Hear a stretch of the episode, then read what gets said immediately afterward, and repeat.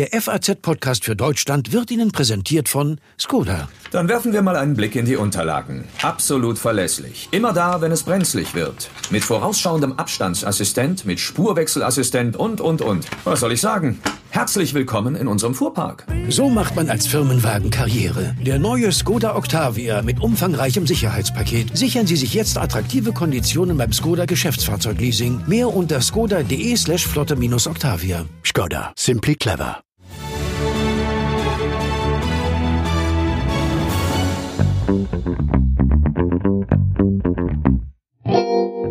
Die aktuellen Corona-Zahlen zeigen es. Es gibt wieder viel mehr Neuinfektionen hier in Deutschland. Fast 700 allein gestern. Das sind doppelt so viele wie noch vor ein paar Wochen. Nachlässigkeit? Urlaubsrückkehrer? Was immer der Grund ist, es sind auf jeden Fall zu viele. Das sagt auch Lothar Wieler, Chef vom Robert Koch Institut. Die neueste Entwicklung in Deutschland, die macht mir und die macht uns allen im Robert Koch Institut große Sorgen. Die Neuinfektionen sind aber heute gar nicht unser Thema. Wir wollen im FAZ-Podcast für Deutschland über eine ganz andere Zahl sprechen. Fast 200.000 Menschen haben die Krankheit mittlerweile überstanden, gelten in der Statistik als genesen. Doch heißt genesen auch geheilt? Gesund? Nein, heißt es definitiv nicht immer. Und genau darüber, über die Langzeitfolgen nämlich, sprechen wir heute mit einem Betroffenen, Außerdem mit Neurologieprofessor Peter Berlitt und mit unserer Wissenspodcasterin Sibylle Andal. Heute ist Mittwoch, der 29. Juli 2020 und ich bin Katrin Jakob. Schön, dass Sie dabei sind. Husten, Fieber, Atemnot kennt man ja inzwischen die Symptome von Covid-19, wenn es einen dann mal erwischt. Ich habe in letzter Zeit aber auch häufiger mal von Menschen gehört und auch gelesen, die die Krankheit überstanden haben, beziehungsweise muss man besser sagen, eigentlich überstanden haben, denen es nämlich Monate später immer noch nicht richtig gut geht. Was ist das Problem? Was sagen da die Ärzte, die Forscher? Bevor wir das wissenschaftlich erklären, äh, sprechen wir doch erstmal mit einem Betroffenen. Miklas Spohr ist 48 Jahre alt, kommt aus dem bayerischen Benediktbeuren und ist von Beruf Sportlehrer und auch privat leidenschaftlicher Sportler. Also eigentlich richtig fit. Den begrüßen wir jetzt hier in der Sendung. Hallo Miklas Spohr. Hallo. Sie sind ja eigentlich richtig durchtrainiert. Hätten Sie denn selbst gedacht, dass Sie so als Naturbursche und Sportler von Corona so heftig umgehauen werden? Nee, also gedacht hätte ich nicht gedacht. Als die Krankheit, als ich die Krankheit dann hatte, ähm, war es schon wie so eine ganz, ganz heftige Grippe, nur ein bisschen länger. Das ist okay, wenn man dann einfach mal schwer krank ist. Habe ich zwar sonst nie, aber, aber dass es dann so lang anhält und mich so heftig trifft, das hätte ich nicht gedacht, nein. Mhm. Ähm, wann haben Sie die Diagnose bekommen und wie ist die Krankheit dann verlaufen? War das ein schwerer Verlauf? Also die Diagnose bekommen habe ich leider erst sehr spät, weil mhm. das gerade in der Zeit war, wo eigentlich die Landratsämter nicht hinterhergekommen sind. Mhm. Ähm, das war Mitte März und nach zehn Tagen als ich dann immer noch nicht getestet wurde, hat mich dann einfach meine Hausärztin getestet und mir dann ähm, Ende März quasi oder ja, so am, glaube am 23. März die, den positiven Test bescheinigt. Mhm. Sie waren aber nicht im Krankenhaus, oder? Nein. Ähm, Im Nachhinein hat man festgestellt, dass es ein schwerer Verlauf war, aber ich, ich habe immer genug Luft bekommen dass ich jetzt nicht das Gefühl hatte, ich muss ersticken. Ich hatte natürlich Atemnot und war kurzatmig und bin auch nicht ins Dachgeschoss wirklich so richtig gekommen. Aber es hat sich nie so angefühlt, als ob ich jetzt äh, ins Krankenhaus müsste. Ich hatte auch super Betreuung täglich durch meine Hausärztin und dann im mhm. weiteren Verlauf durch meinen Lungenarzt. Insofern ähm, war es vielleicht auch ganz gut, dass ich nicht ins Krankenhaus gegangen bin, jetzt im Nachhinein. Okay. Ähm, im April galt die Krankheit dann als überstanden, ne? Da sind Sie negativ getestet worden, richtig? Genau, genau. Okay, und damit waren die Probleme dann aber nicht vorbei. Was ist denn dann passiert? Ähm, es hat sich eigentlich ganz gut angelassen. Also weil meine Ärzte kennen mich auch und ich hatte auch schon vor zwei Jahren meine kleine Lungenentzündung, die habe ich eigentlich gut weggesteckt. Und so hat, ist man dann davon ausgegangen, dass ich nach zwei bis drei Wochen wieder ganz gut beieinander bin und klar dauert es ein bisschen länger, aber man hat, ist eigentlich davon ausgegangen, dass ich so nach zwei Monaten wieder der Alte bin. Und es hat sich auch gut angelassen. Ähm, es ging besser und besser. Also ich war noch weit weg von Sport treiben. Ich konnte direkt nach der Krankheit gerade mal so 200 Meter spazieren gehen, dann war Schluss. Mhm. Aber es wurde dann besser, dann konnte ich auch mal 500 Meter spazieren gehen und habe währenddessen auch immer Online-Homeschooling gemacht mit meinen Schülern.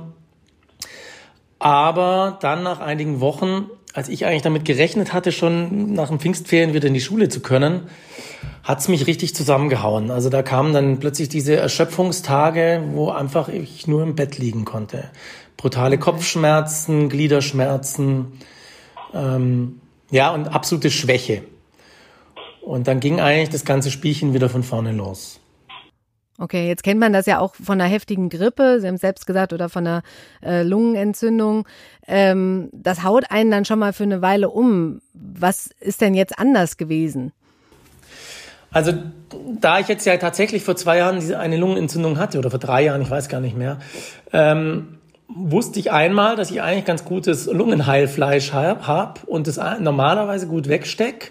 Da war es dann so, dass ich glaube ich nach vier Wochen wieder so ein bisschen mit Sport angefangen habe und nach drei Wochen hatte ich eigentlich, war mir schon fast langweilig, weil ich gedacht hatte, jetzt geht's wieder und es war jetzt definitiv nicht der Fall. Also diese Schwächung, die ich am Anfang hatte, die war wirklich, also meine Frau war völlig schockiert, weil ich einfach wie so ein ganz, ganz, ganz alter Mann 200 Meter die Straße lang bin, dann wieder nach Hause und dann war ich im Tiefschlaf zwei Stunden.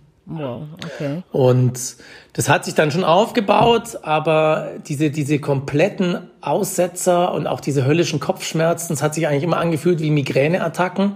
Keine Ahnung, vielleicht hat auch die Krankheit diese Migräneattacken ausgelöst, weiß man nicht. Ähm, und diese, diese Atem, äh, diese Brustenge, das kannte ich jetzt so nicht. Und die Brustenge auch, obwohl, also auch, auch so Herzrhythmusstörungen hatte ich dann. Und ich war dann auch beim Kardiologen. Mein Herz ist bombig, also da war gar nichts festzustellen, weil es einfach so kräftig ist. Und trotzdem diese Probleme, das war auch den Ärzten ein völliges Rätsel. Mhm.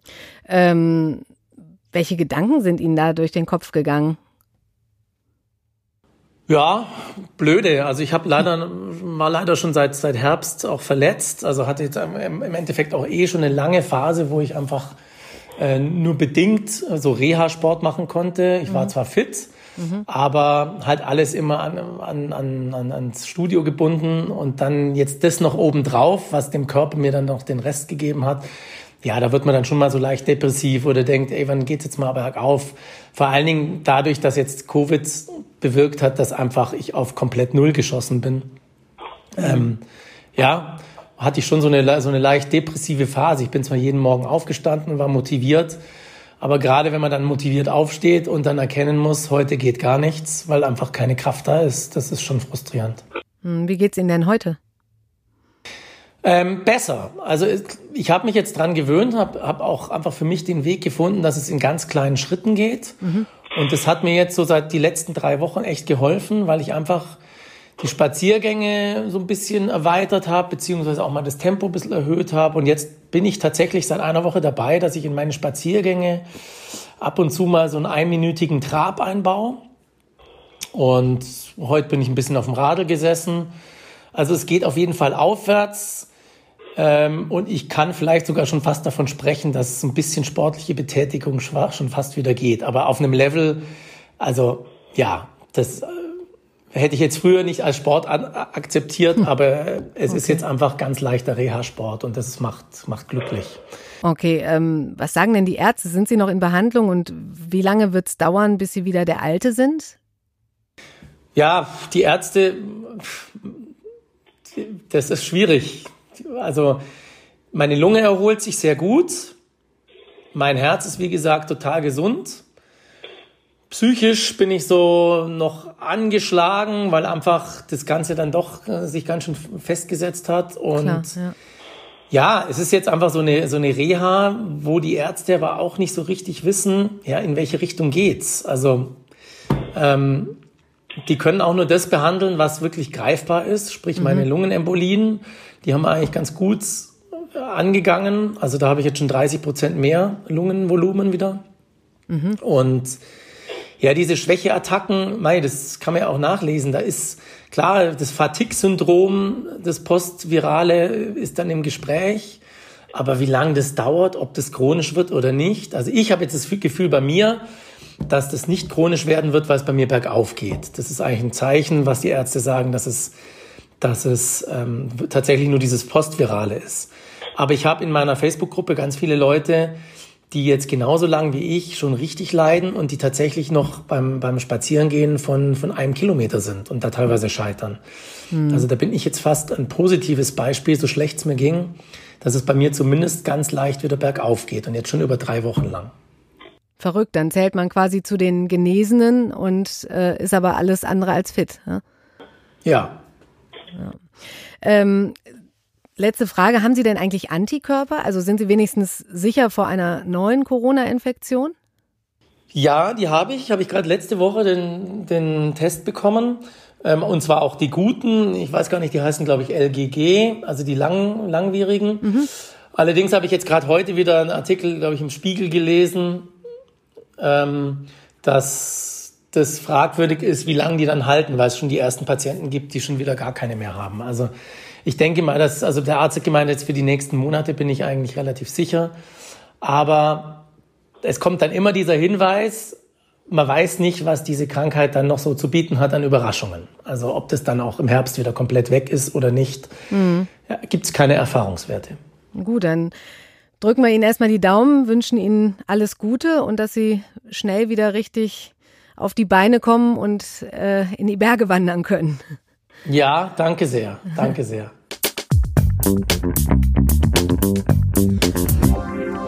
Ja, wir haben es gerade gehört. Miklas Spohr ist also Monate nach seiner offiziellen Heilung immer noch alles andere als gesund. Und damit ist er offenbar kein Einzelfall.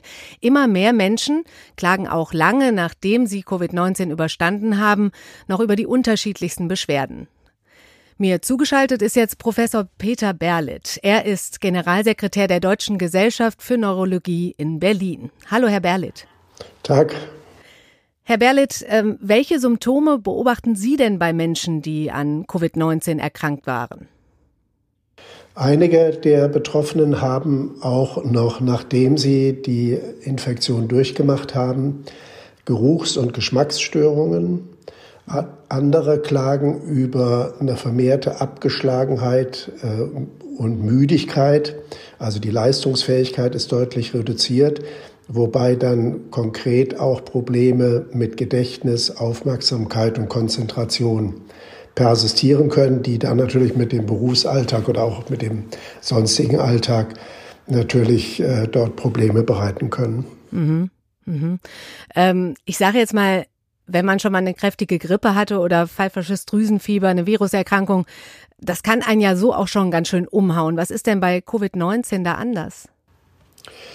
Naja, bei Covid-19 ist es so, dass es natürlich eine schwere, auch lebensgefährliche Erkrankung ja sein kann, dass äh, insbesondere diejenigen Patienten, die intensivpflichtig werden und womöglich beatmet werden müssen, einmal den besonderen Stress dieser intensivmedizinischen Situation haben. Aber was wir eben auch haben lernen müssen, ist, dass etwa bei einem Drittel es zu einer Schädigung des Gehirns kommt, wobei wahrscheinlich der Sauerstoffmangel und die gesteigerte Immunantwort dabei eine Rolle spielen. Wir wissen von kernspintomografischen Aufnahmen, dass eine Schädigung der weißen Substanz in der MRT zu sehen ist mit kleinen punktförmigen Einblutungen. Und wenn wir diese Befunde vor Augen haben, dann wundert es uns nicht so sehr, dass doch diese Patienten häufig dann neuropsychologische Probleme haben, die über das hinausgehen, was wir von anderen viralen Infektionen kennen. Mhm. Ähm Heißt das denn, dass die Patienten gegebenenfalls auch mit, mit dauerhaften Schäden rechnen müssen? Da muss man sagen, dass wir das noch nicht beantworten können. Mhm. Wir kennen aus der Neurologie diese Störungsbilder, weil natürlich beispielsweise bei der Blutvergiftung, bei der Sepsis, wenn da Patienten intensivpflichtig werden, gibt es ganz ähnliche Bilder. Und von denen wissen wir, dass sich solche neuropsychologischen Ausfälle noch bis zu einem Jahr nach der Hirnschädigung wieder erholen können. Das heißt, wir werden das endgültig erst beantworten können im Frühjahr 2021, wenn wirklich mal eine Beobachtungszeit von zwölf Monaten bei den Betroffenen vorliegt. Mhm. Ähm, ja, ähm es ist ja jetzt nicht so, dass, dass alle Patienten auch nach der Heilung Beschwerden haben. Gibt es da schon irgendwie Zahlen oder Erkenntnisse, wie hoch das Risiko ist, dass man solche Beschwerden noch bekommt? Da muss man jetzt wieder differenzieren. Also bei dem häufigsten neurologischen Symptom, das ist die Geruchs- und die Geschmacksstörung, die, äh, das ist in europäischen Kohorten in bis zu 70, 80 Prozent aller Betroffenen beschrieben. Und da ist es so, dass in gut 90 Prozent sich diese Symptome vollständig zurückbilden innerhalb von vier Wochen. Bei den anderen, also den restlichen knapp 10 Prozent, persistieren die Beschwerden. Aber da wissen wir eben auch nicht, das gilt das, was ich eben gesagt habe, ob es ein Dauerschaden ist oder ob sich das noch im Laufe der nächsten Monate zurückbilden könnte. Bei den Enzephalopathien, also dieser diffusen Hirnschädigung, da sind es vor allem die schwer betroffenen Covid-19-Patienten, die das haben. Und da schätzt man, dass etwa ein Drittel aller intensiv- und beatmungspflichtigen Patienten eine solche Enzephalopathie erleiden und von denen wiederum etwa die Hälfte auch längerfristig Symptome haben. Okay, das wäre jetzt meine nächste Frage gewesen. Trifft es eher die Patienten, die schwer erkrankt waren, dass sie auch so neurologische Störungen haben? Oder kann das auch jemandem passieren, der nur leichte Symptome hatte?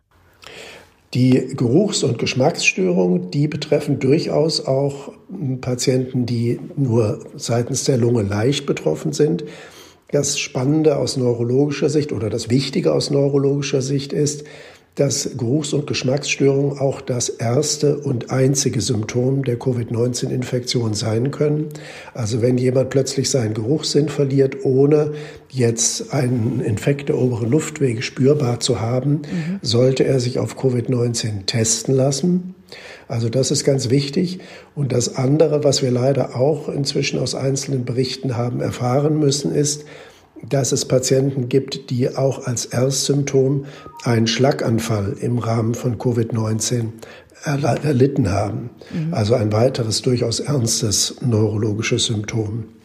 Okay, aber da wir da noch gar nicht behandeln können, äh, hilft es mir ja auch eigentlich nicht, wenn ich das schon so früh weiß, dass ich Covid-19 tatsächlich habe. Da kann man nicht diese nachträglichen Symptome lindern oder verhindern, oder? Wir haben bislang, das ist richtig, ja weder einen Impfschutz noch haben wir eine wirksame Therapie.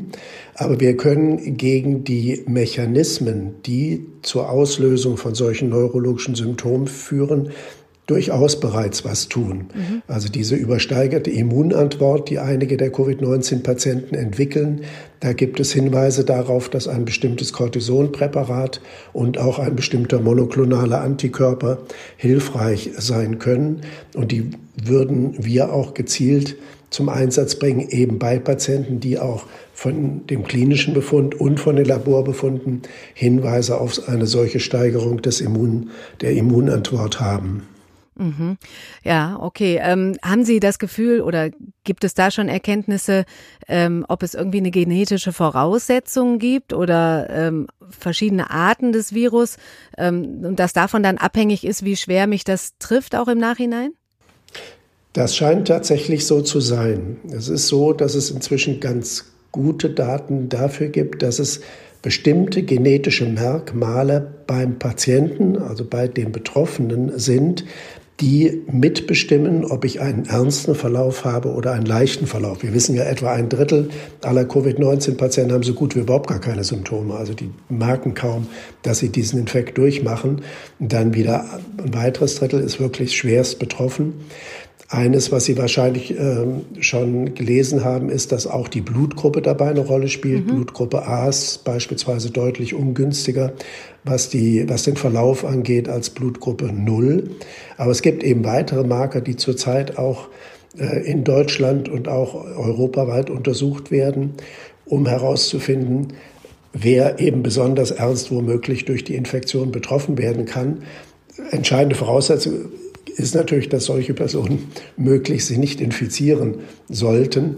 Äh, Im Moment hilft uns das ja noch nicht bezüglich der Therapie. Okay. Jetzt sagten Sie selber eben, äh, manche Menschen haben nur leichte oder sogar gar keine Symptome ähm, und die sind auch nach der Krankheit wieder topfit. Ähm, müssen die denn dann später noch, vielleicht Monate später oder sogar Jahre später noch mit irgendwelchen bösen Überraschungen rechnen? Da muss man klar sagen, das wissen wir nicht. Ich halte die Wahrscheinlichkeit für gering, dass das so ist, aber wissen können wir das nicht. Okay, also mir ging es jetzt so um, um äh, das Thema Nieren. Die sollen ja auch, äh, also dass die Nieren sehr betroffen sein sollen oder vielleicht Frauen, die schwanger werden wollen. Ähm, da gibt es noch gar keine Erkenntnisse, ob die mit irgendwelchen Folgen oder Überraschungen rechnen müssen. Naja, wir wissen, dass sowohl die Nieren als auch beispielsweise das Herz, also andere innere Organe, ähm, durchaus auch gravierend in Mitleidenschaft gezogen werden mhm. können, dass es dort auch zu Dauerschäden kommen kann. Aber das gilt für schwer betroffene Covid-19-Patienten. Das gilt nicht für die, die Sie gerade angesprochen haben, also die, die kaum Symptome haben. Okay. Ähm, dann kommen wir schon zu meiner letzten Frage. Nach allem, was Sie jetzt wissen über das Virus und auch über die Folgeerkrankungen und äh, Folgebeschwerden, haben Sie selbst jetzt mehr Angst, sich mit dem Virus anzustecken? Ehrlich gesagt habe ich mir von Anfang an äh, re relativ fest vorgenommen, diese Infektion nicht haben zu wollen. Und nach wie vor äh, ergreife ich alle Vorsichtsmaßnahmen, die erforderlich sind, um das tatsächlich zu vermeiden. Denn ähm, je mehr wir erfahren über die Komplikationen, die es gibt, äh, umso weniger ähm, schön klingt das, diesen Infekt durchzumachen. Und es gibt tatsächlich inzwischen auch einige Kolleginnen und Kollegen, die diesen Infekt erlebt haben. Und was ich von denen gehört habe, trägt auch nicht dazu bei, dass ich äh, mir wünsche, diesen Infekt zu haben. Nein, also man sollte wirklich sich strikt an die Empfehlungen halten mhm. ähm, und solange wir nicht einen wirksamen Schutz haben, alles tun, um nicht an Covid-19 zu erkranken. Dann geben wir das gerne mal an unsere Hörer so weiter. Herr Professor Berlitt, ich danke Ihnen ganz herzlich für das Gespräch. Sehr gerne. Auf Wiederhören aus Berlin.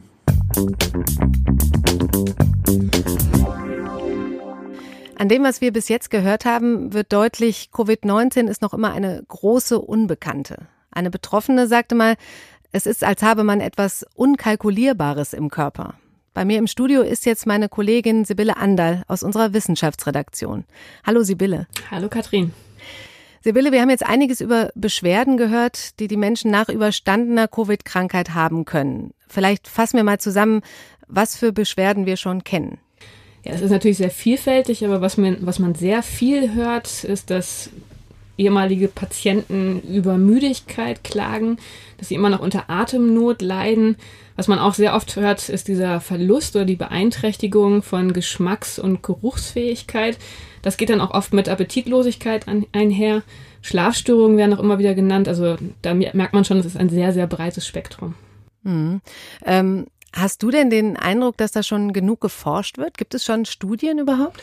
Naja, grundsätzlich ist diese Frage nach den Langzeitfolgen natürlich deshalb problematisch zu erklären und zu erforschen, weil man diese Krankheit ja noch gar nicht so lange kennt. Aber da muss man sagen, es geht jetzt langsam los. Also hier in Deutschland hatten wir ja den Peak Anfang April.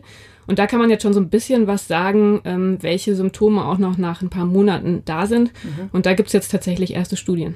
Und ähm, du hast uns auch eine Studie mitgebracht. Von wann ist die und äh, was sagt die? Ja, das ist eine italienische Studie, die ist am 9. Juli in äh, dem medizinischen Journal JAMA erschienen. Und da wurden 143 Patienten, die im Krankenhaus waren, ähm, weiter beobachtet, weiter begleitet und nach Symptomen gefragt. Und da war als Ergebnis ähm, nach etwa zwei Monaten ähm, festzustellen, dass nur 13 Prozent der Patienten völlig symptomfrei war. Das heißt, 87 Prozent der Patienten hatten mindestens noch ein Symptom und da wurden genau diese Symptome genannt, die ich auch gerade schon aufgezählt habe. Also 53 Prozent der Patienten klagten noch über Müdigkeit, 43 Prozent ähm, berichteten von Atemnot, dann waren auch Gelenkschmerzen etwas, mit dem noch viele Patienten zu kämpfen hatten und 22 Prozent ähm, berichteten von Schmerzen im Brustkorb. Also durchaus eine beunruhigende ähm, Prozentzahl derjenigen, die auch nach zwei Monaten die Krankheit noch nicht vollständig überstanden hatten. Mhm. Ähm, da geht es ja jetzt vor allem um Patienten, die im Krankenhaus waren. Kann man denn sagen, jetzt schon, dass diese Folgebeschwerden eher nach einem schweren Verlauf auftreten? Das ist natürlich ein ganz wichtiger Punkt, dass man bei den Studien immer gucken muss, welche Patienten wurden denn da überhaupt betrachtet. Das ist nach wie vor so in der Allgemeinheit noch nicht so einfach zu beantworten, aber ähm, was es zum Beispiel gibt, jetzt in vielen ähm, Portalen der sozialen Medien, sind Gruppen von Covid-19-Patienten, die sich zusammengeschlossen haben, also sozusagen Selbsthilfeforen. Und da gab es ähm, vor einiger Zeit, vor ein paar Wochen, einen Survey, wo in diesen Foren ähm, Umfragen verteilt wurden, Fragebögen. Und da gab es einen speziellen Survey, wo 640 ehemalige Patienten teilgenommen haben. Und da gab es im Prinzip erstmal alle verschiedenen Schweregraden Grade der Erkrankung. Und da war das Ergebnis, dass nach 50 Tagen, also nach knapp zwei Monaten, ähm, nur etwa 20 Prozent tatsächlich völlig symptomfrei waren. Also ein ähnlicher wow. Befund. Da muss man natürlich aber auch wiederum sagen, so ein Survey in den sozialen Medien hat auch mit bestimmten Bias-Problemen zu kämpfen. Mhm. Da werden sich wahrscheinlich eher die Menschen tummeln, die länger Probleme haben. Also so ganz abschließend ist es nicht zu klären, aber man kann, glaube ich, deutlich sagen, diese Langzeitfolgen, die sind nicht ohne und es sind durchaus einige davon betroffen. Mhm. Ähm, es wäre ja wenigstens schon mal gut, wenn man äh, sagen könnte, wer Covid überstanden hat, muss sich vor einer neuen Ansteckung nicht fürchten. Doch selbst das ist nicht mehr so richtig sicher, oder? Stichwort Antikörper. Ja, das ist ganz spannend. Das war eine Frage, die schon ganz, ganz früh aufkam. Denn schon ganz am Anfang der Pandemie gab es Berichte von Patienten, die sich angeblich ein zweites Mal angesteckt ha hatten. Ja. Ähm, das musste man allerdings damals schon so ein bisschen mit Vorsicht einordnen, denn da war nicht immer klar, es kann natürlich auch sein, dass ein Patient einfach schon zwischenzeitlich denkt, dass er gesund ist, weil die Tests ja auch eine gewisse Fehlerwahrscheinlichkeit haben. Und insofern kann es dann gut sein, dass diese Fälle einfach äh, eine sehr lange Erkrankung eher darstellen als eine Wiederansteckung. So, am Anfang hatte man auch noch keine zuverlässigen Antikörpertests, um das wirklich abschließend beurteilen zu können. Okay. Die haben sich dann erst nach und nach entwickelt, waren am Anfang noch relativ unzuverlässig.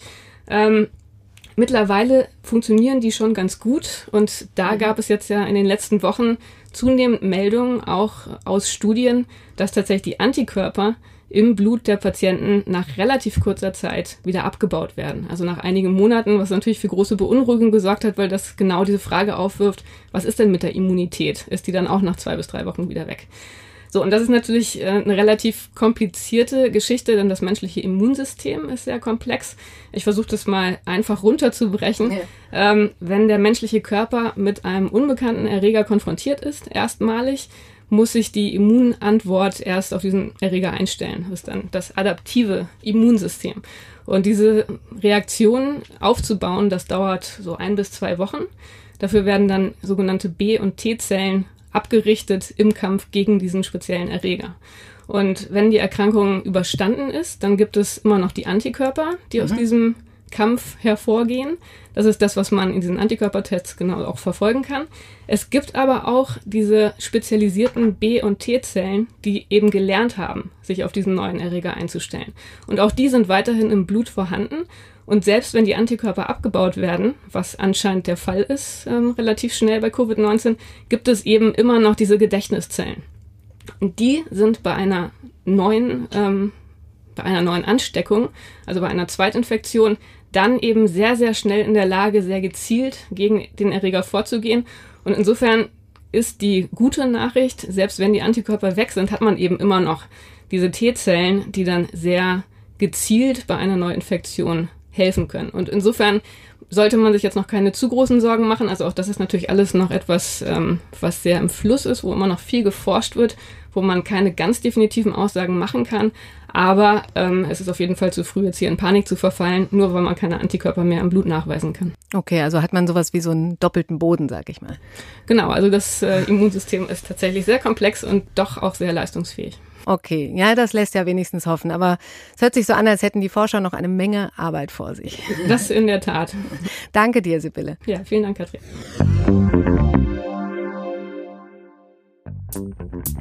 So, das war heute meine erste Sendung, mein erster FAZ-Podcast für Deutschland. Es hat mir viel Spaß gemacht und ich habe auch viel gelernt. Zum Beispiel, dass es auch von der Blutgruppe abhängt, wie schwer Corona einen am Ende erwischt. Oder dass das Immunsystem, selbst wenn kaum noch Antikörper da sind, noch ein paar Tricks parat hat. Ja, und was die Langzeitfolgen angeht, da wissen wir zwar schon einiges, aber es ist eben auch noch viel zu früh für endgültige Aussagen. Ich wünsche Ihnen heute noch einen schönen Abend und morgen ist Andreas Krobock dann für Sie da.